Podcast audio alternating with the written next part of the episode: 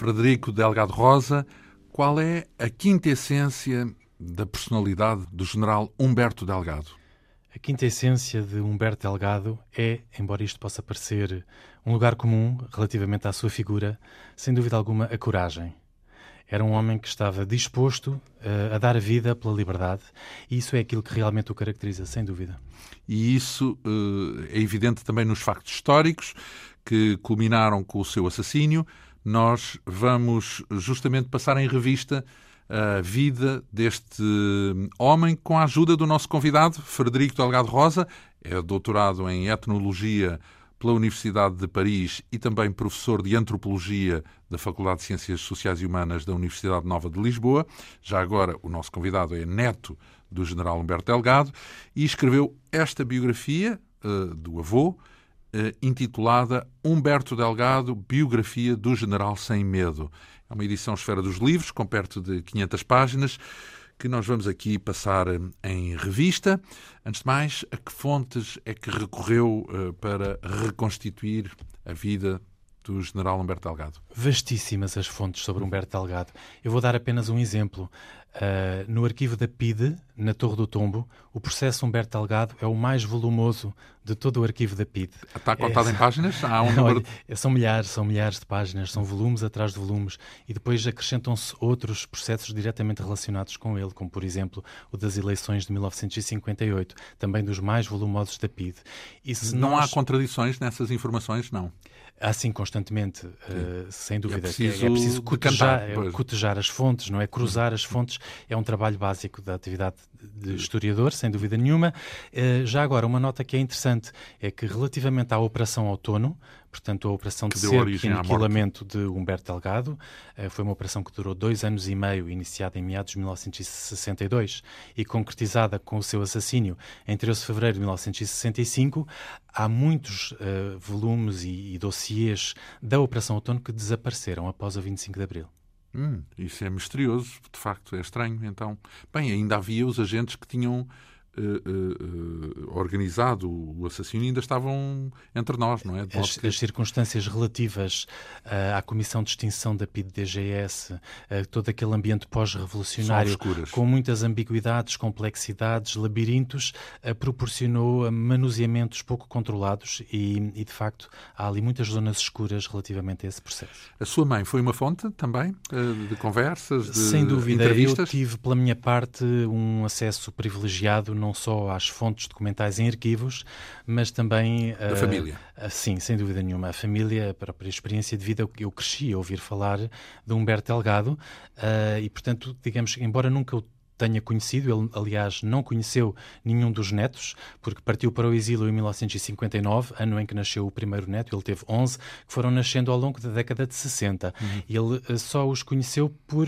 fotografia, que eram enviadas eh, por carta, mas que eram muitas vezes interceptadas, essas, essas cartas com fotografias. E ainda hoje, no arquivo da PID, se encontram uh, cópias dessas fotografias das crianças. Então, e quando fez esta pesquisa, uh, tanto no lado familiar, consultando a sua mãe, que é filha do, do general Humberto Delgado, e consultando todos esses documentos, alguma vez teve a noção de que estava a, a, estudar uma pessoa da família, portanto, o meu avô, e não o general Humberto Delgado? Eh, constantemente. Nunca perdi de vista essa noção, uh, embora eu diga no prefácio do meu livro que a relação de sangue não, não é o método de escrita deste livro. Esse... Nem afetou o juízo que tem não, sobre não, ele? Não, não afetou, porque isso seria muito mal para mim próprio. Claro. Não é que o livro refletisse uma parcialidade. Digamos que, que ele podia ser Delgado... um traste, e se fosse um traste, assim seria, Tenho assim seria de não ser o caso, realmente eu penso que ele, ele responde muito bem por si próprio perante a história e não precisaria nunca que, isto, que o neto estivesse a favorecer, fosse o que fosse. Claro, ora bem, então vamos começar porque de facto é uma vida épica que está de resto uh, maravilhosamente retratado no seu livro. Uh, Dou-lhe até os muito parabéns por esse, por esse. E de facto, nota, não quer dizer que não estejam lá as emoções e os sentimentos, mas nota-se que está. Uh, ferreamente agarrado aos factos e é isso que, que conduz toda a sua narrativa. Um pouco à inglesa, como são as biografias cuidadas nos, no, e que são editadas no Reino Unido. Vamos começar por uma ponta, quer dizer, ele nasceu em 1906. Qual era o contexto familiar? O que é que fazia era o pai e a mãe? humilde, o contexto familiar era hum. muito humilde. Eu vou só dar uma imagem para mostrar quão humildes eram as origens rurais de Humberto Delgado. Uh, o pai dele era órfão de mãe. Uh, e hum, foi entregue aos avós. Os avós é que cuidavam da criança, mas eram lavradores de poucas posses, também tinham onde? próprios onde? Uh, em, na aldeia de Buquilobo, uh, portanto no Conselho de Torres Novas. Uhum. Uh, e entregaram, portanto, o pai de Humberto Delgado enquanto criança, enquanto bebê, aos cuidados de uma ama. Uhum. Que, quem pagavam como podiam, mas essa ama, por sua vez, também tinha muitas dificuldades e deixava o bebê sozinho. Eles, ouvindo o bebê uma vez sozinho a chorar, uh, acabaram por o confiar aos cuidados de uma cabra. Uh, é verdade, verdade, de uma cabra. Isto parece, Isto parece quase uma lenda. Parece a lenda de Roma Antiga e Exato, do Rome da loba. Exatamente, parece mesmo. Mas foi o próprio Joaquim Delgado, o pai de Humberto Delgado, que escreveu as suas memórias já perto do final da vida e que relata esse episódio que a cabra se afeiçoou de tal maneira a ele que se punha a jeito com, com as tetas para o bebê uh, mamar diretamente o seu leite. E, portanto, isto, isto é toda uma imagem, não é? Que mostra quão humildes são as, as raízes de Humberto Delgado. Então, e sem criança, uh, digamos que há esse registro eh, dele passar a infância no Ribatejo, não é? Uh, mais ou menos. A é infância é de Humberto Delgado, na verdade, foi uma infância com muitos poisos, em vários sítios. Uhum. Uh, porque o pai, apesar de ter tido uma juventude errática, a cuidar de manadas de touros lá no Ribatejo, era, era realmente um, um, uma figura... Um campino, é isso? Quase, de certa maneira, quase. Mas acabou por entrar para a tropa. E isso foi quase uma tábua de salvação para ele. Uh, primeiro foi sargento e acabou por entrar no quadro uh, auxiliar de, de, oficiais e, portanto, foi um, um, não é um oficial de carreira, não é? É um oficial modesto. O mais alto que ele chegou foi, foi a major do quadro auxiliar. E, portanto, no fundo, o miliciano, aquilo que hoje é, se diz um, oficial miliciano. E, e, portanto, ele foi acompanhando o pai por diversos regimentos onde ele esteve e já agora chamava a atenção para um local muito interessante onde Humberto Delgado esteve, por causa do pai andar a mudar de quartel que foi o Porto, em, onde ele estava em 5 de outubro de 1910, no tempo da implantação da ah, República. E, e, é engraçado porque o próprio Humberto Delgado não sabia onde é que estava quando, quando tinha realmente essa idade, tinha 4 anos de idade, em que o pai o levou às cavalitas para aclamar. Ai, o pai era republicano, portanto. O pai era republicano convicto, enquanto que a mãe de Humberto Delgado era monárquica. E ele? Uh, ele, Humberto Delgado, sempre se caracterizou como um republicano nato, e isto é uma coisa engraçada dele dizer, tem a ver com esse batismo uh, no próprio dia da implantação da República uhum. uh, no foi Porto. Foi testemunha, no, foi testemunha do levantamento do no Porto. No Porto. então, e quando é que apareceu a ideia dele ser, imagino que ganhou com esse convívio com o pai a vontade de ser militar, é isso? Um, ou, eu, ou foi penso, a família que decidiu por ele? Eu, foi, o pai que decidiu por ele, porque o pai decidiu que o filho havia de ter, havia de se ingrar na vida e ir mais longe do que ele podia, e, e ele tinha tido uma juventude, o pai de Humberto Delgado tinha tido uma juventude extraordinariamente difícil. E, portanto, ele para o filho queria o melhor e então quis uh, inscrevê-lo no colégio militar uh, já pensando que ele poderia seguir a carreira das da armas, o menino da luz, exatamente. Então deu-lhe um papel, tens aqui a morada, agora metes-te no comboio e vais. Ele foi sozinho para Lisboa. Que idade tinha, mais ou menos? Tinha 10 anos. Uhum. E uh, como é que foi essa, essa experiência no colégio como menino da luz? A experiência no colégio militar, bem, o colégio militar era quase que uma cultura por si própria, não é? Cheia de códigos, entre alunos, brincadeiras, praxes, enfim. Adaptou-se bem? Aquilo, eh, ele acabou por se adaptar bastante bem, porque Humberto Delgado viveu, de certa maneira, uma dualidade que vai marcar toda a sua vida, que é, por um lado, um apego, mas um apego quase excessivo, aquele próprio vai chamar de militarita aguda, uh, à disciplina, portanto, uhum. ultradisciplinado, em tudo o que tem a ver com, digamos, os regulamentos militares, uh, o cumprimento... Cumpridor. Um cumpridor, exatamente. Mas, por outro lado, tem o contraponto disso, que é uma alegria esfuziante de viver, que é... Uh, o agarrar do outro quando não se está propriamente em funções, não é? Agarra-se a vida e vive-se a vida com muita garra, Com muita intensidade. Com muita intensidade, sim. Então, isso quer dizer que ele uh, teve um bom desempenho como uh, aluno do Como aluno do, do Colégio, Colégio Militar, sim, não sim. só apenas ao, ao, nível das notas, sempre entre os melhores, mas também foi sempre muito louvada a sua conduta e recebeu várias, uh, já não me lembro se eram medalhas ou se eram qualquer coisa que era entregue aos alunos. Nessa altura tinha alguma convicção política, portanto, porque isso foi dos 10 até aos 18 anos, por aí, não, não sei, será Quanto tempo é que fica no colégio um, militar? Foi, foi até aos 16. Ele, até aos 16. Foi. Ele, uh, ele estava sempre adiantado, porque ah, o pai pô-lo na escola primária mais cedo do que era o normal. Portanto, ele toda a vida esteve sempre à frente de toda a gente. Era o mais novo. Era sempre assim. o mais novo, sempre o mais novo. Uh, convicções políticas já apareceram aí durante esse período, não? Durante o colégio militar dá-se um fenómeno muito interessante, é de que Humberto Delgado cultiva os ideais da República e os ideais da pátria de uma forma absolutamente exacerbada, mas estando um pouco preservado, digamos assim, do turbilhão de instabilidade política que está a decorrer, a decorrer momento. nesse momento na República Portuguesa. Porque os governos sucedem-se uns a Primeira aos República, outros. de facto, as pessoas hoje se calhar não têm bem a noção do caos verdadeiro que foi a Primeira República. Ele vai paulatinamente começar a perceber a que ponto a Primeira República era caótica. Havia a noção de democracia sim ou não, ou ainda ou era um conceito que estava ainda era ainda estávamos naquele dilema nesse República monarquia? Nesse momento a palavra que corresponde hoje à democracia era República. E, portanto, Era uma e a mesma é, coisa. É sem dúvida nenhuma. Utilizava-se o termo república com um sentido de democracia uhum. uh, muito fortemente agarrado a ele. Depois é cadete, não é? Hum, como, é que, como é que é essa experiência dele como cadete? Uh, portanto, é, é, de facto um decidir ir pela carreira das armas. Há um dos documentos que eu consultei que é muito interessante, são manuais escolares do tempo em que ele estava no Colégio Militar, que estão com apontamentos manuscritos por ele próprio. Uh, por exemplo, o dia em que Gago Coutinho e Sacadura Cabral chegaram ao Brasil, uh, ele tem lá coisas escritas uh, à mão, pior? um grande entusiasmo, uhum. um grande orgulho. Portugal ainda não morreu e coisas assim do género. E, e, e depois escreve: O meu sonho é ser é, um dia ler isto aquilo que ele próprio estava a escrever, sendo capitão de artilharia.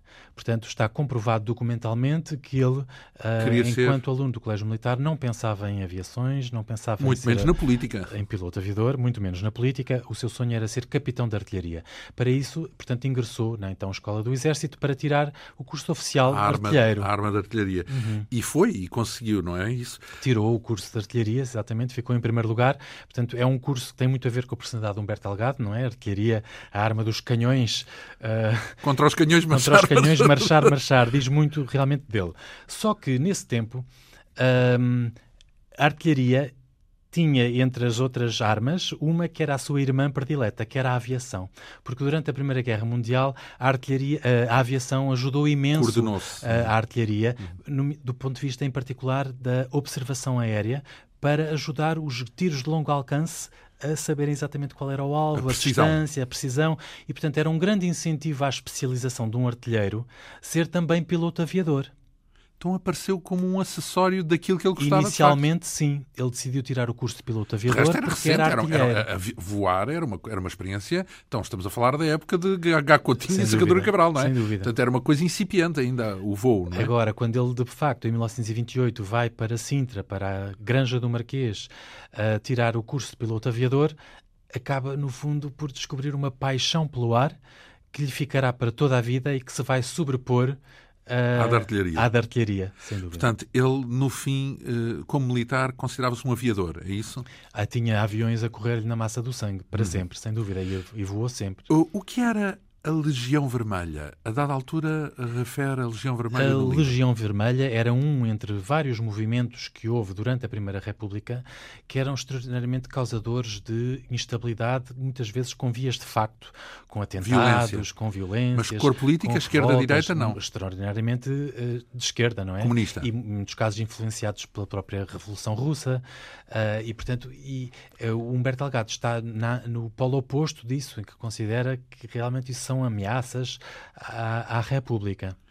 Uh, e polo oposto significa uh, aquela dicotomia que aprendemos, uh, nomeadamente, na sequência do 25 de Abril, fascismo de um lado, comunismo do outro. Não, ele ele, não, ele é fascista. Tempo, Bem, não. ainda não há o fascismo nessa altura, não é? Portanto, ainda estamos antes de. de É um surgir. processo gradual. Inicialmente é, não, o polo oposto é simplesmente ser um bom republicano, portanto, que quer uma república que funcione e não um caos instigado por, por revoltas esquerdistas eh, exageradas, exatamente. Ah, agora, gradualmente, de facto, Humberto Delgado vai começar a achar que, que é a própria República que está doente.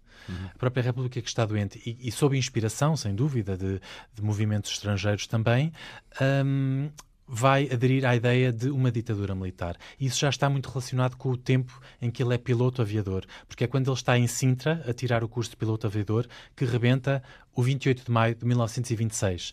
E, Que ele então Humberto- apoia. E Humberto Delgado não só apoia, como foi uma parte interveniente do movimento de Então. 28 de maio. Fez o quê? E, e, portanto, ah, ele, como o seu comandante em Sintra ah, estava com grandes indecisões políticas e receios de tomar posição, etc., ele resolve, ele próprio, ir à escola de infantaria ah, de Mafra, que era realmente um- uma unidade militar importante, e dizer, ah, f- f- cria ali uma série de bluffs junto do comandante de Mafra, a dizer que os aviões em Sintra estão prontos a sobrevoar, caso Mafra não adira ao movimento, enfim, gera ali uma série de bluffs, e a verdade é que os infantes de Mafra juntam-se realmente aos pilotos aviadores de Sintra, através de Humberto Delgado, e vão juntos arrumar para Sintra, e Sintra vai ser um núcleo congregador de muitas unidades militares e um verdadeiro epicentro do 28 de Quer maio. dizer, foi um desencadeador de um, um dos polos fundamentais Foi para um o dos sucesso. polos fundamentais de- do- do, 28 do de, maio. 28 de maio. Foi Sintra e Humberto Delgado foi um protagonista, um dos protagonistas. Ora, eh, falamos em que altura isso? Isso não é fe- 1926, portanto, o 28 fevereiro? de maio. 28 de maio, estamos 28, a falar do é- 28 é que de em fevereiro há uma revolta em que ele fica ferido. É verdade, antes eh, tinha havido uma revolta de sargentos, mas que era uma representativa dos tais movimentos de extrema-esquerda. E o que é que, como é que ele fica ferido? E aí o Humberto Delgado eh, avança de- praticamente de peito para a bala eh, relativamente aos sargentos revoltosos e, e a dizer-lhes as últimas. Quem é que lhes dá o direito de estarem aqui a dar ordens a oficiais? Ele, ele era muito, muito imbuído dessa escala hierárquica no universo militar. Como é que estavam ali uns, uns sargentos a dar ordens a oficiais? eh, e, e a verdade é que disparam sobre ele. Portanto, ele podia ter morrido aí e, portanto, Humberto Delgado tinha, tinha vivido 20 anos de vida. Foi ferido aonde? Mas ele foi, foi, foi ferido perto do ombro. Uhum. Perto do ombro. Portanto, isso não tinha nada a ver com o que depois veio a ser o 28 de maio. Quando é que ele conheceu, podemos dizer, a sua avó, Sim, Mari- minha Maria, avó, Iva, Maria Iva. portanto, mãe de Iva Delgado, que é a sua mãe, não é? Exatamente. Quando é que ele conheceu Maria Iva? Olha, foi exatamente ne- ne- neste ano, ah, 1928, salvo erro, agora espero não me estar a enganar. Em todo caso, é muito, muito perto, muito, muito perto dele entrar no curso de piloto aviador. Uhum. Ah, É muito, muito perto. Já não me lembro se foi um bocadinho antes, um bocadinho depois, mas anda por aí à volta. Ahm, ele viu a Maria Iva passar na rua. Naquele tempo, as meninas não iam sozinhas à rua, iam sempre acompanhadas de tias, de criadas, etc. E, portanto, ele viu-a e foi o que se diz em francês um coup de foudre. Não é? Um amor, à primeira, vista. sim. Ficou deslumbrado por ela, ficou encantado e, e estava sempre de olho quando é que ela ia passar novamente na Baixa, porque o passeio à Baixa era uma coisa praticamente diária, era um ritual, não é? Ir à Baixa, ia-se a uma pastelaria da sua preferência, comprar uns bolinhos, qualquer coisa, e, e, portanto, e os, os jovens militares também nas escadarias do, do elevador de Santa Justa, e meninas. por ali estavam ali a ver passar também as meninas, eram rituais da época. Uhum. E portanto ele tanto fez, tanto fez que acabou por descobrir quem ela era. E na verdade tinha um colega que era primo de Maria Iva Bem, e, e ele acabou por escrever uma carta, que foi uma autêntica declaração de amor, a uma desconhecida. Antes de a uma falar, luz antes, desconhecida. antes de falar com ela. Exatamente. E, tu, portanto, e ela foi sensível a, a, a minha essa? avó contou-me toda essa história com muito pormenor e é engraçado. Ela lembra sempre o que é que levava vestido no dia em que aconteceu isto, no dia em que aconteceu aquilo e descrevia-me sempre os folhos do vestido e a cor do vestido e que ficou passada de todas as cores ao receber uma carta daquelas e depois é que o assunto era discutido com a mãe e com a avó, como é que se vai responder e a vergonha que era e não sei o que, não sei o que mais.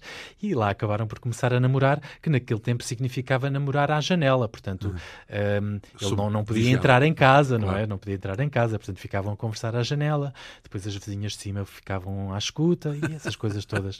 então, mas ela reconheceu nele os traços de caráter que o viriam a tornar famoso, isto é, coragem, essas coisas, ou foi uma, uma coisa de galã? Viu, não viu, sem dúvida nenhuma que viu, porque desde logo era uh, um piloto aviador. Uhum. Uh, portanto, podia ainda ser um piloto aura, aviador é instruente. Naquela altura era quase como ser um astronauta, não é? Sim. Portanto, os pilotos aviadores, além disso, era algo que estava extraordinariamente uh, associado ao risco de vida, porque havia um martirológio da aviação portuguesa, não era um, uma grande percentagem dos pilotos aviadores daquele Sofriam tempo que tinham morrido. Uhum. Portanto, uh, havia isso e, por outro lado, eram, eram galãs por excelência naqueles loucos anos 20, não é? Que ainda uhum. estão no final, mas ainda, heróis, são, ainda são os loucos anos 20. Sim, sim. E, portanto, a minha avó dizia que as as, namoradas e as noivas dos pilotos, toda a gente tinha pena delas. Porque iam infalivelmente porque, porque acabar morrer, viúvas. Morrer, exatamente. O que é o combatente do rato? Porque uh, é uma expressão que surge no seu livro também. Uh, em 1927, em fevereiro de 1927, houve uma primeira tentativa de revolta contra o novo regime ditatorial, a ditadura militar. Uh, e Humberto Algado aí está acerrimamente do lado do novo regime, portanto, a combater os revoltosos. E, portanto, houve um verdadeiro campo de batalha em Lisboa, não é? Uhum. Com secções entre uns e outros, e ele estava na secção do rato, portanto, das forças leais ao novo regime, a combater os revoltosos, que acabaram sendo vencidos, não é? Humberto Algado estava nesse a arder em febre, com anginas, e no entanto estava a combater. Ainda salvou um gato que subiu para cima de, um, de, uma árvore ou de um telhado, já não me recordo bem, mas ele conta isso nas suas memórias. É engraçado. Ele na altura conhecia hum, o Marshal Carmona? Que... Uh, pessoalmente não, mas virá, virá a conhecê-lo precocemente na sua carreira militar. Já mais para a frente. Já mais para a frente.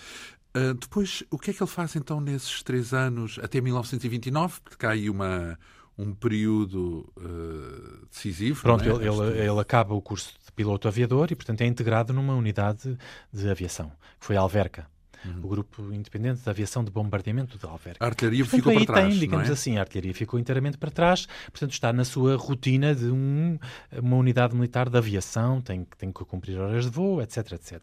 Uh, foi também instrutor, entre outras coisas. Mas ele aí começa a dizer à, à sua namorada, que entretanto vai passar a noiva, uh, que não que sente que dá para mais e que não quer ser só uh, piloto aviador e, portanto, pensa em tirar o curso do Estado-Maior.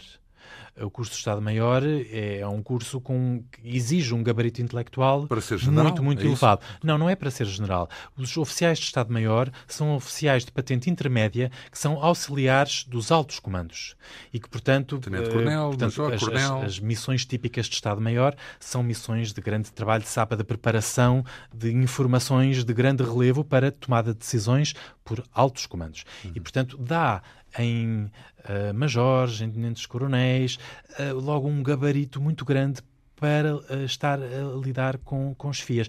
Os oficiais de Estado-Maior ficam bem vocacionados para depois, depois virem a ser também grandes comandantes, não é? Mas é, é, um curso destinado realmente a Porque tem mais no substância, início. no fundo. Uh, depois refere aqui neste período, porque isto é quando acontece o 28 de maio, não é? Uh, o que é que, antes de mais, qual foi a posição dele na altura? Ele apoia esse golpe, não é? Porque é um golpe, trata-se de, um, de, um, de um, golpe. Depois faz uma referência à, à ética de Vigny, Alfred de Vigny. O que é esta É ética? interessante que fale de Alfred de Vigny, foi um grande romântico francês. Um, que escreveu nos anos 1830 uma obra intitulada Servitude et grandeur militaire Servidão e Grandeza Militares. E esse livro era assim quase que uma bíblia para Humberto Delgado. E está relacionado com o 28 de maio, porque está relacionado com todos os momentos históricos que implicam uma desobediência por parte de oficiais militares. E é uma obra que fala. Apesar que fala... de acreditar na obediência. É exatamente, é exatamente. É porque, uh, sem dúvida nenhuma, o normal funcionamento do exército é para toda a gente obedecer às patentes superiores e as patentes superiores, por sua vez, obedecem ao governo. A tal disciplina. Não é? Obedecem ao governo, há uma disciplina. Mas, no entanto, um exército pode estar a, a agir contra a nação, pode estar a agir contra o povo, porque tem nos seus uh, comandos superiores loucos ou fascínoros, ou, ou, ou, governos despóticos, ou tiranos, e etc. E nesse caso. E, portanto, em quem é que recai a responsabilidade de desobedecer a ordens que vão contra uh, realmente o bem uh, coletivo? Uh, Alfredo de Vigny responde. Uh, a responsabilidade da desobediência recai nos oficiais. E quanto mais elevada a patente, maior a responsabilidade dessa desobediência. Portanto, deve-nos oficiais, Os oficiais, por... exatamente. Exatamente. Portanto, há um, um código de, de honra militar eh, do qual faz parte a desobediência. E só um mau militar é que não percebe isso. Digamos que um militar toda a vida aprende como obedecer, mas Exatamente. quando chega ao topo, quando deve aprender levantam, a desobedecer. Quando valores mais altos se levantam, o militar tem que desobedecer. Mas não atenção, não estamos a falar do soldado. Estamos a falar dos responsáveis, exatamente. exatamente. Não estamos a falar dos soldados. Justamente. Estamos a falar dos oficiais. E quanto maior a patente, maior a sua responsabilidade Nessa altura, na havia uma figura que fez uh, história na, na, na, nessa época em Portugal, porque representou, o, o, por um lado, um certo heroísmo épico e, por outro lado, uma frustração. Aliás, acabou mal, porque acabou em suicídio. A história de Mouzinho de Albuquerque. Ele, uh, como é que ele acompanhou? Porque ele sabia quem era Mouzinho de Albuquerque o Mozinho de Albuquerque, para Humberto Delgado, era o militar no estado puro. Era para ele, era um herói. Uhum. Era um herói e para ele era um exemplo. Ele, ele, Vamos recordar, grosso Humberto modo, quem Delgado, era o Mozinho de Albuquerque? Sim, o Mozinho que... de Albuquerque é conhecido sobretudo por ter uh, preso, uh, prendido uh, Gungunhana. Exatamente, Gungunhana. Uh, portanto, em 1894, espero agora não me Uma incursão em África. Exatamente na, na, data, mas, portanto, o Gungunheira era um grande imperador uh, africano em Moçambique uh, e foi numas condições de, de grande desigualdade de forças, por parte de, de Mozinho de Albuquerque, que estava realmente. Ele, ele foi ao cral uh, do, do Gungunhana, podendo perfeitamente ocorrer-lhe um desastre, um desaire.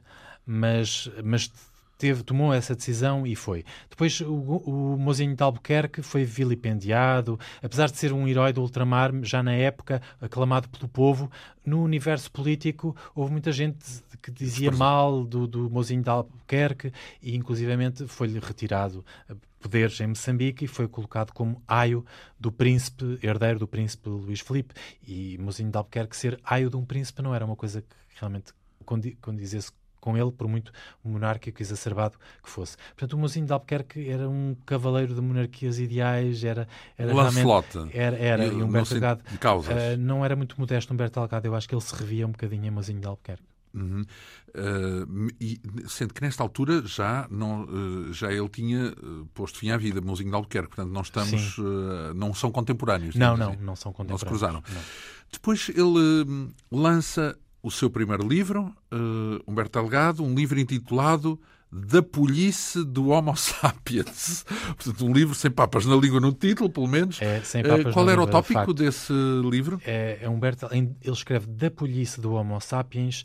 É, é um livro uh, em que ele ataca muitas pessoas, tanto da Primeira República como mesmo do atual regime. Figuras concretas. Figuras concretas. Um, por falta de verticalidade, falta de caráter, por questões de compadrio, portanto, enfim, tudo aquilo que, ele, que, que lhe fere os seus valores, ele põe a nu e amarra-os ao que ele chama o mastro da infâmia. Só que ele foi demasiado longe nesses ataques, embora em alguns casos não refira nomes, mas diz que está pronto a dizer se alguém quiser desafiá-lo, ele diz, enfim, vai, vai muito, muito longe. É, portanto, ali um jovem, é um jovem que escreve esse livro, uh, sem papas na língua. Uh, Vinte e, e poucos anos. Com aquilo que se chamava muito na época, dizia-se muito desassombro ter desassombro, dizer as coisas de uma forma frontal, uh, com grande idealismo, com um grande caráter. E, portanto, obviamente que aquilo caiu mal a muita gente. Uh, porque nem todas as pessoas vivem exacerbadamente os ideais no estado puro e, portanto, as pessoas são imperfeitas e cometem deslizes e cometem coisas menos corretas, etc. E, e portanto, o problema ali, uh, e que vai originar 10 dias de prisão a Humberto Delgado, foi ele ter desancado também superiores hierárquicos.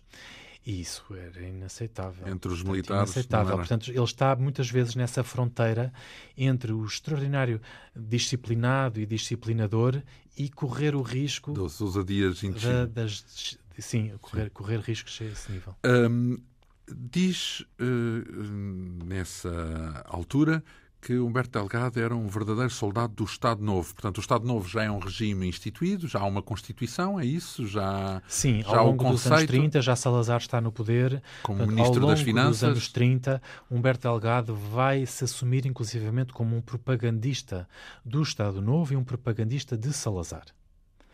Uh, é preciso uh, ter em conta que. Portanto, admira Salazar neste momento. Sim, admira Salazar. É preciso ter em conta que Salazar, com todos os defeitos que tinha, nos anos 30 arrumou as contas públicas. Era um e, bom portanto, financeiro. É, é, Portugal, durante a Primeira República, o, o, nome de Portugal no estrangeiro caiu a níveis. De, que hoje não temos a noção, não é? Portanto, é, era um símbolo realmente de descalabro, era um símbolo de descalabro total. Lixo, para usar a expressão era hoje que seria, era o tal que as agências de rating era, utilizam. Exatamente. E o, e o, Salazar conseguiu inverter essa imagem, conseguiu pôr ordem nas contas públicas e conseguiu muita obra pública também. Portanto, a, as estradas todas esburacadas que de repente começam a aparecer asfaltadas, as, as novas escolas, os novos edifícios, enfim, é, há ali uma obra que começa a ser vista e, e, portanto, e um, um, ressurgimento nacional que, que é, nós podemos não gostar e dizer que tudo foi mau no Estado Novo, mas o Estado Novo, o grande problema do Estado Novo, eh, em, número, em primeiro lugar, foi a sua eternização, Sim. em primeiro lugar, e a falta de liberdades, e a, e a miséria a, a miséria que se veio instaurar cada vez mais no, no, claro, que no decorreu de ser uma ditadura. Mas também. nos anos 30, comparativamente ao, ao, que foi antes, era notório que havia ali muitas melhorias. E Humberto Delgado uh, foi um exaltado defensor do, do, do novo regime né, e, de Salazar. Então, se era um defensor do regime, uh, explica-se então a relação que ele teve com, porque ele teve uma relação com a mocidade portuguesa. Sim, exatamente. Ele vai ser convidado para integrar tanto a Mocidade Portuguesa como a Legião Portuguesa. São organismos a que ele vai aderir uh, tanto ideologicamente como do ponto de vista dos seus préstimos uh, enquanto oficial. Ele vai ser a ala mais militarista da Mocidade Portuguesa, a ala que acha que é muito bom que todos os rapazes tenham um contacto com a instrução das armas e com os, os códigos de honra militares. Ele acha que isso é uma base pedagógica muito boa para todos os rapazes. Isso ainda hoje há carradas uh, pessoas que pensam. Não, isso não é um. Digamos que isso não é uma divisória de democracia é, e não é? Enfim, não, hoje está completamente nas ruas da amargura. Esse diário uh, de achar que é muito bom pôr os meninos a contactar com o universo militar, isso não corresponde minimamente aos valores predominantes de hoje. Mas naquele tempo, sim. Naquele tempo, sim, porque é um tempo anterior uh, à Segunda Guerra Mundial, não é? Que vem pôr uh, a, a descoberto. Não, a Segunda Guerra Mundial, ah, com sim. o nazismo, vem pôr a descoberto os horrores do nacionalismo exacerbado, não é? Hum. Portanto, nós hoje, ainda hoje, vivemos esse dilema em Portugal há muita gente que é patriótica e, e, e, os portugueses, no geral, eu acho que os portugueses são muito patriotas, mas, mas é, é difícil de gerir esse legado negativo histórico do nacionalismo exacerbado que ficou conotado uh, com a extrema-direita com, com, com, as ditaduras e, portanto, é uma, uma, uma, questão que ainda hoje estamos a, a, a digerir mal e a gerir, uhum. a gerir com problemas, uh, mas naquele tempo isso ainda, ainda, não, ainda não tinha acontecido. E, portanto, há ali exemplos um, da própria juventude hitleriana, diálogos entre a mocidade portuguesa e a juventude hitleriana, uh, e Humberto Delgado vive esse ambiente. Ele como, é vai... é que ele, como é que ele via a Alemanha nazi antes da guerra? Uh, pronto, exatamente. Humberto Delgado uh, vai acabar por abrir os olhos em, relativamente ao verdadeiro rosto da Alemanha nazi e ao verdadeiro rosto de Hitler, mas não os abre logo no início. Ele, no início, chega inclusivamente a achar que Hitler é um grande estadista e que também fez, relativamente à Alemanha, uma obra de ressurgimento nacional, como Salazar estava a fazer em Portugal. Uh, mas Humberto Delgado era um, ele sempre se definiu como um homem das esquerdas e das direitas, como uma coisa complexa politicamente, porque ele afirmava-se francamente um homem de esquerda em tudo o que tinha a ver com a justiça social mas afirmava-se como das direitas em tudo que tinha a ver com o nacionalismo. E era um então, mas isso falamos uh, no fim da sua vida ou, ou, desde sempre que há esse molde é, não, dual? é na sua maturidade política, portanto, uh, já está plenamente afirmada essa já, dualidade. Aos 30 e poucos anos? Uh, não, mesmo na casa dos 20, já está afirmada essa dualidade. Eh, sem dúvida hum. nenhuma. E, portanto, uh, ele é um nacionalista exacerbado, sem dúvida nenhuma, revê-se em todo o patriotismo exacerbado, e nesse tempo o, o, polo oposto disso é o comunismo. O comunismo é considerado uma ameaça uh, à ideia de nação. Portanto, o comunismo como uma ideologia internacionalizante de operários de todo o mundo univos e, portanto, que é contra as nações, uh, é, entendido nessa altura assim, dessa forma. Uhum. Não acontece isso hoje, mas naquele tempo era assim então, entendido. Ele... Portanto, Humberto Delgado também se afirma como anticomunista.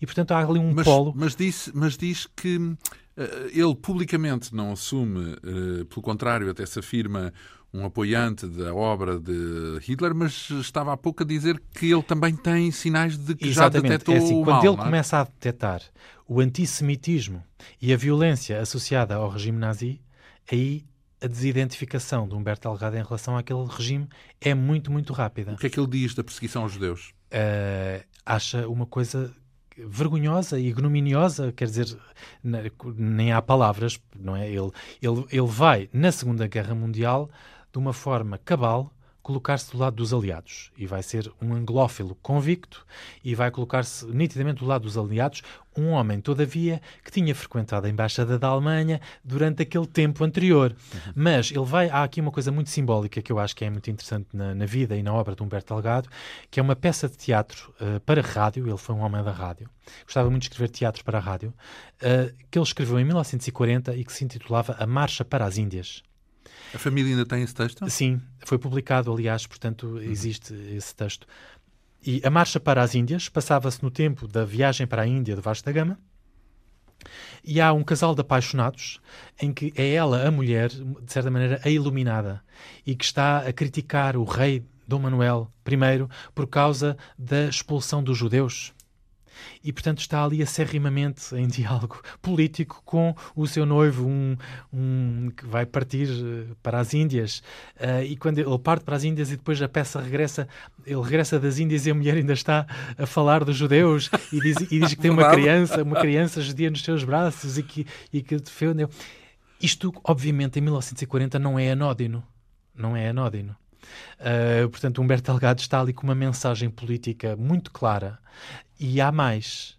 A família de Humberto Delgado acolheu uma refugiada judia durante a Segunda Guerra Mundial, chamada Melita Gretzer. Uma, uma das refugiadas do cônsul de Bordeus? Não? não, não é uma das refugiadas do cônsul de Bordeus. Eu já não me lembro exatamente como é que ela veio Sim, parar a Portugal. Dos, dos, dos judeus um, que, antes da guerra, provavelmente, ou no início dela, fugiam da vaga. Ela, porque ela, ela, veio da Bélgica, ah. não, não veio de França. Uhum. Uh, mas acabou por conseguir chegar a Portugal e era uma jovem. Era uma jovem que ficou separada da família. Uh, depois vem a reencontrar o pai, a mãe não, a mãe possivelmente foi, foi morta num campo de concentração. Um, e Melita Gretzer ficou com uma, um laço de amizade e de, de, dívida de gratidão para toda a vida, em relação a Humberto Delgado, em relação às irmãs de Humberto Delgado e aos pais. Ora, antes da, da guerra, ainda temos outra guerra que foi importante, uh, quanto mais não seja porque era na vizinha Espanha, a Guerra Civil Espanhola, porque ele vai à Espanha durante a Guerra Civil, não é? Portanto, a guerra decorre de 36 a 39 e ele faz, salvo em 37 ou em 38, já não me recordo bem, uma viagem durante a própria Guerra Civil. Sim, uma viagem durante a Guerra Civil de Espanha, portanto, Humberto Delgado. Foi importante aí, essa viagem? O, o, seu campo está claramente delimitado.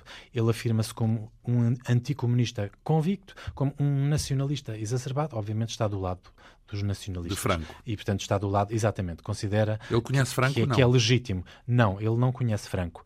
Uh, portanto, ele foi até Toledo, que era um lugar emblemático e simbólico, onde não houve uma grande resistência uh, no Alcazar de Toledo por parte de forças nacionalistas. É um dos mitos da Guerra Civil de Espanha.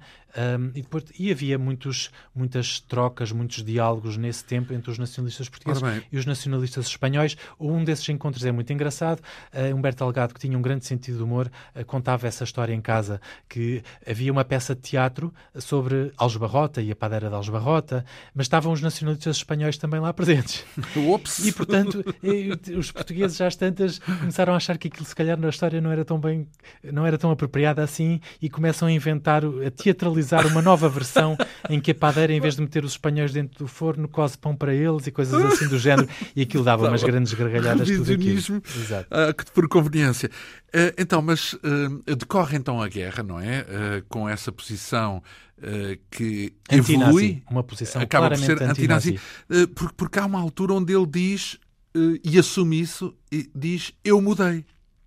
Que afirmação foi essa? Essa afirmação foi preferida em 1940, numa carta, não é a primeira, mas é uma carta a Salazar. Ele escrevia uh, cartas a Salazar uh, sempre que lhe vinham parar à mão ou queixas de pessoas humildes perante situações de grande injustiça social e isso era uma coisa que lhe tocava num veio extraordinariamente sensível. Ele toda a vida foi sempre um defensor dos humildes e estava sempre pronto a sacrificar-se, a perder horas, a ir chatear uh, os responsáveis, os ministros, o Salazar, fosse quem fosse, para ser resolvida uma então, situação mas ele de justiça pessoalmente social. O Salazar? Sim, durante os anos 30 ele teve várias ocasiões para conhecer Salazar pessoalmente, uh, em particular através dos seus lugares na Legião Portuguesa e na Mocidade Portuguesa. E, e tinha uma boa impressão dele nessa E tinha uma ocasião. boa impressão de Salazar, embora o Salazar, como pessoa, não correspondia ao ideário romântico de, de Humberto Delgado, que gostaria de ter um, príncipe. um verdadeiro chefe. Naquele tempo, a palavra portuguesa correspondente a Duce chef. ou a Führer era o chefe. E ele utilizava muito a palavra o chefe. Dentro desse ambiente exaltado de, de ditadura Sim. nacionalista, era o chefe. Ele achava que, pronto, o nosso chefe, Humberto Delgado tinha uma opinião dele, pronto, é, é um ex-seminarista, com uma palavra dócil, não tem aquela verticalidade qualidade Sim. até física. Dos chefes Aquela mesmo. coluna verti vertical, realmente vertical, sim, sim. com aquele aperto de mão firme, aquela, aquela voz possante que ele gostaria de ver num chefe. Sim. Não tem. Portanto, era, era um fraco, um fraco não, uma fraca tinha, figura. Mas, mas, pronto, mas tinha outras virtudes e, portanto, ele, ele fez muita propaganda em relação a Salazar nos anos 30 até 1940. A partir de 1940 ele nunca mais faz propaganda, nem pelo Estado Novo, nem pelo regime. Hum. É, então, uma, é uma viragem. É tal, é tal é uma viragem com, a, com a tal expressão eu mudei? É, é o, o eu mudei é, tem muitas coisas uh, implícitas nesse mudei.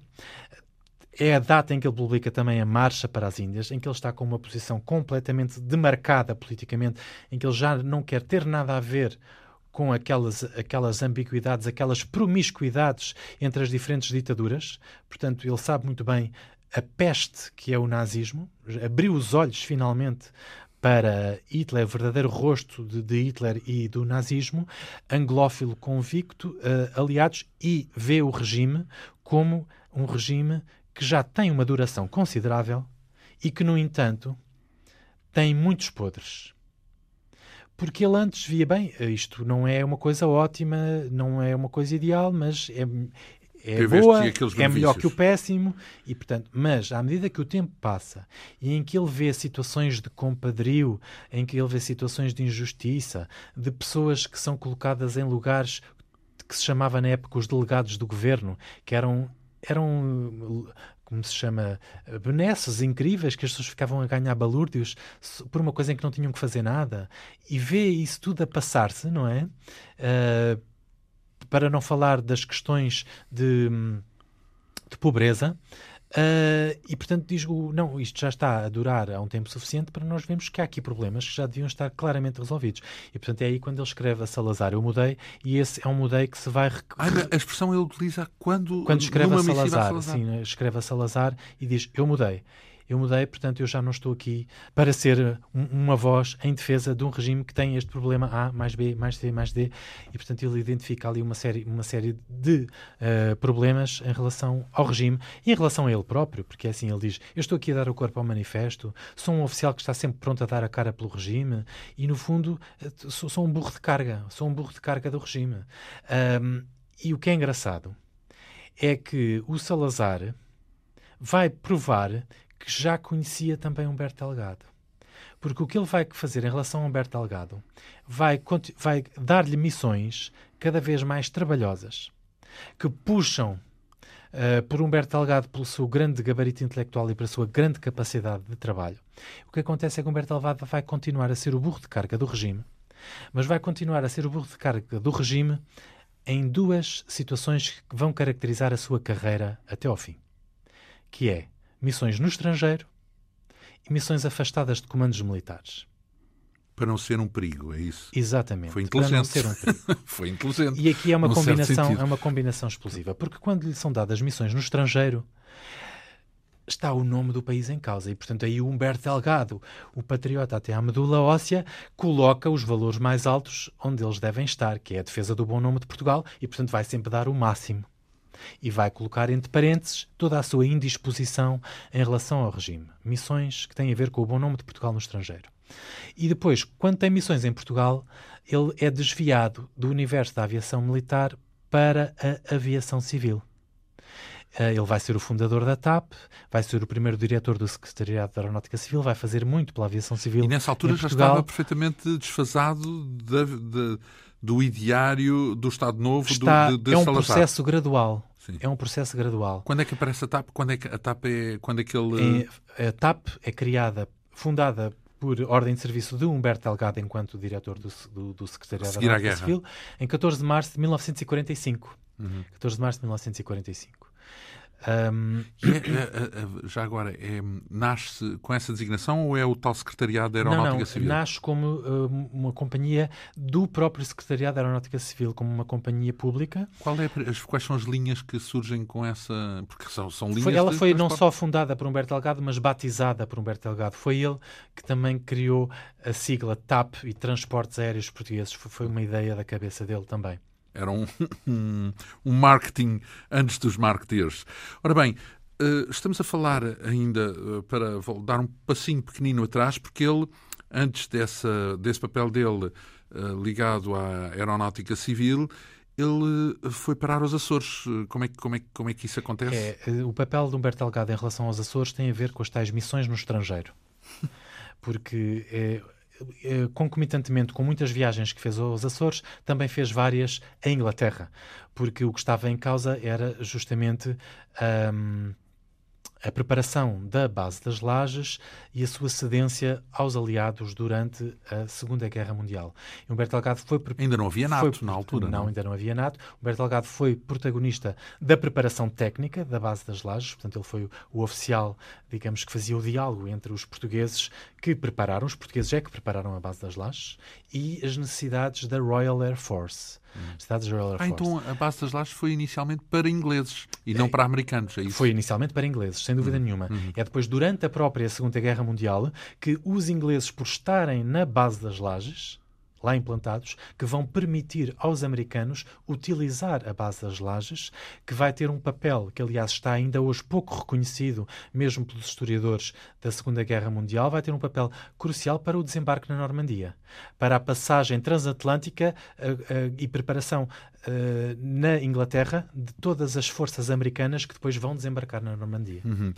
Há, refere um Delgado Blue Report. O que é que é isso? O Delgado Blue Report foi assim chamado pelos próprios ingleses, que foi justamente aqui, cá está mais uma vez o gabarito dele como oficial do Estado-Maior. Aqui é um oficial um, realmente uh, aviador, mas do Estado-Maior, tem uma competência cruzada e é um trabalho em grande medida de Estado-Maior que ele faz, em que está todas as indicações técnicas relativamente às lajes para os britânicos se pronunciarem o que é que é necessário fazer hum, nas lajes. É um documento vá, Técnico. e competente, não é? Exatamente. E, e, o que é que foi o caso Ramírez? O caso Ramírez foi contemporâneo de toda esta preparação uh, da base das lajes. O, comandante, o brigadeiro Ramírez era uh, o comandante militar dos Açores.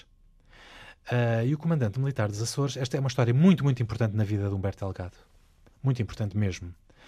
Eh, esse senhor deu traços de estar com a, a, sua razão muito periclitante.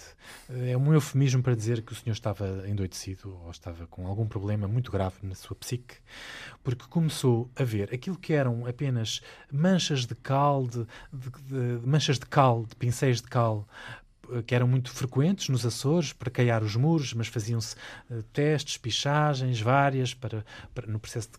Ele começou a interpretar tudo aquilo como marcas para realmente um desembarque inimigo um, nos Açores. Paranoia, portanto. Exatamente, uma, uma, paranoia e uh, deu ordem para que o primeiro navio uh, estrangeiro que uh, apresasse fosse bombardeado.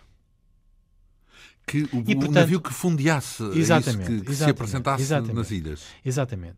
E, portanto, isto era uma coisa muito, muito grave, porque uh, poderia significar a entrada de Portugal na guerra, como é, como é óbvio, não é? Uh, e, portanto, uh, os oficiais do, dos Açores estavam a ver que aquele homem estava a dar umas ordens completamente loucas, além de estar a prender uma série de gente, de pessoas, e com castigos corporais, inclusive do âmbito que nós diríamos da tortura, para arrancar instruções de, de confissões de que eram, estavam empenhados em atividades de espionagem para inimigos, etc, etc. E, portanto, havia ali um problema muito grave em relação a esse senhor. E Humberto Delgado foi instado pelos oficiais dos Açores que, que era preciso destituir aquele senhor e era preciso retirar-lhe o comando o que é um ato militar de desobediência gravíssimo. Então, mas ele não tinha poder uh, formal sobre para tal coisa, não é? Evidentemente, isso evidentemente. Uh, e portanto, mas ele assumiu a responsabilidade de o fazer caso não viesse para a ilha com a maior urgência possível um oficial general que o pudesse fazer. Portanto, que tivesse. Ou mandou alguém ou faço eu. Hierarquicamente, em relação ao Brigadeiro Ramires, portanto, o, poder para fazer. E, mas diz isso a alguém? É isso? Diz isso? Exatamente. Portanto, o Humberto Delgado assume essa responsabilidade e, e, portanto, é produzido um documento em que ele é o principal signatário, juntamente com outros oficiais dos Açores, em que ele assume a responsabilidade de destituir o comando ao, ao Brigadeiro Ramires, caso não venha de Lisboa um oficial-general com então, a capacidade de o fazer. Então, e o que é que acontece? E, portanto, é-lhe instaurado um processo. É instaurado um processo disciplinar que e é coincidente com o seu trabalho para uh, os Açores e para a Inglaterra e, portanto, há ali um compasso de espera, uma coisa absolutamente, absolutamente terrível. Qual é o resultado desse uh, processo? O resultado desse processo, ele, ele, é condenado, mas não se lhe aplica a pena. É considerada prescrita a pena.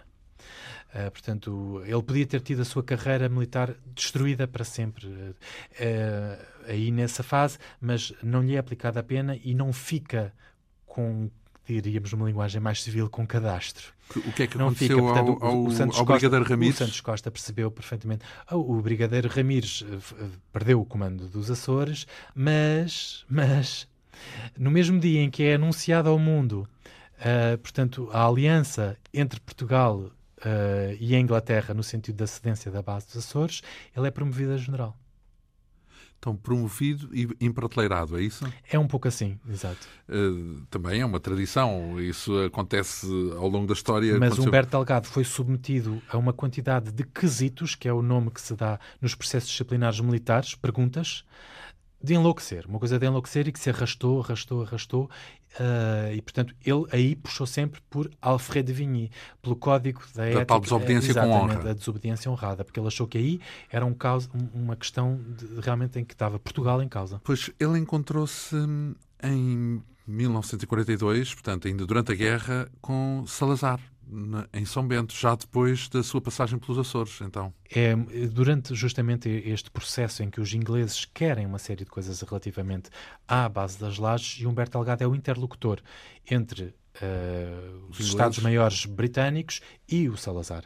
Não é só uh, o ministro Santos Costa, o próprio Salazar também tomava as decisões. O Salazar era muito, muito centralizado.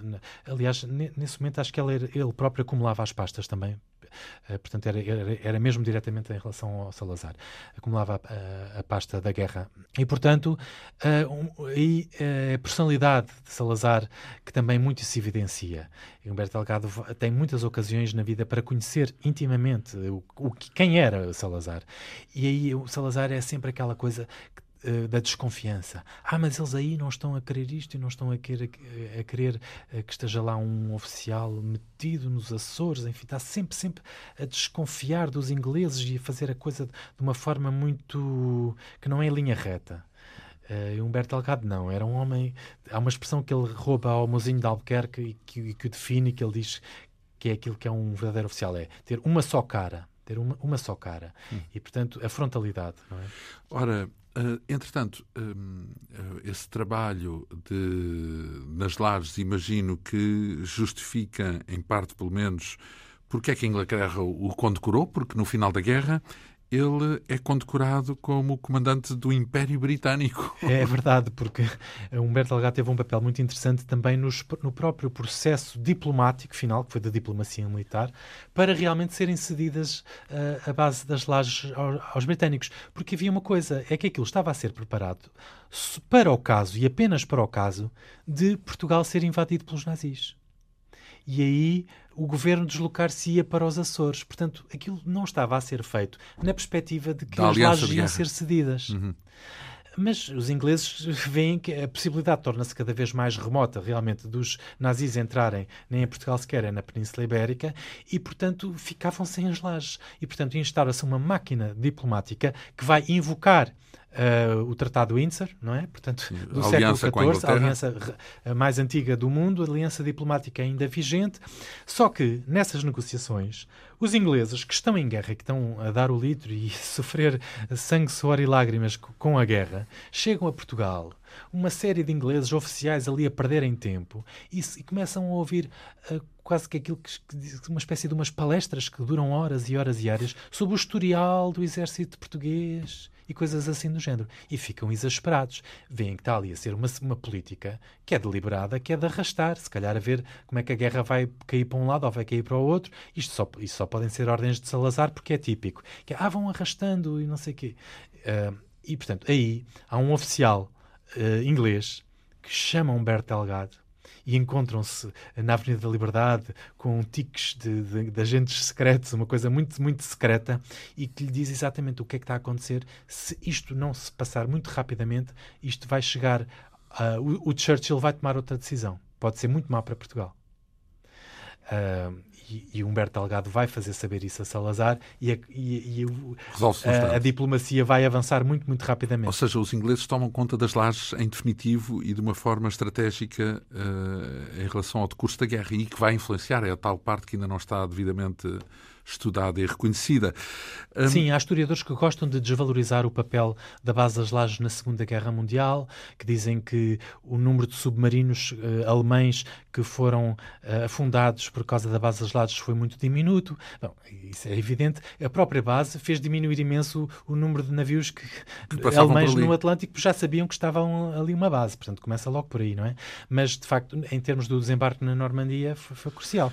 E navios afundados ainda foi um número considerável apesar de tudo. Ora bem, e aqui ainda vamos numa parcela da nossa narrativa, porque depois disto, uh, eh, um, Humberto Delgado ainda há de viver no Canadá, ainda há de viver nos Estados Unidos, ainda há de regressar e uh, uh, ainda há de viver tudo aquilo pelo qual ele é sobretudo conhecido como um grande opositor, candidato contra uh, o regime, contra Américo Tomás, enfim, contra Salazar, no fundo, e ainda há de ser exilado e ainda há de ser assassinado. Mas tudo isso vai ficar para uma narrativa que prossegue na próxima semana. Hum, por isso, tenho a agradecer muito ao nosso convidado, uh, Frederico Delgado Rosa. Tudo isto a partir de uma biografia uh, intitulada Humberto Delgado, Biografia do General Sem Medo, que o nosso convidado, Frederico Delgado Rosa, assina. Uma edição Esfera dos Livros, com perto de 500 páginas uh, e que um, tem uh, esta característica de levar a assinatura uh, de alguém que é também da família de Humberto Delgado, já que é neto de Humberto Delgado. Muito obrigado por esta primeira etapa e marcamos encontro para a semana para prosseguirmos esta narrativa em torno da figura de Humberto Delgado. Esta quinta essência teve a assistência técnica de Ana Almeida, produção, realização e apresentação de João Almeida. Obrigado pela atenção. Regressamos de hoje a oito dias.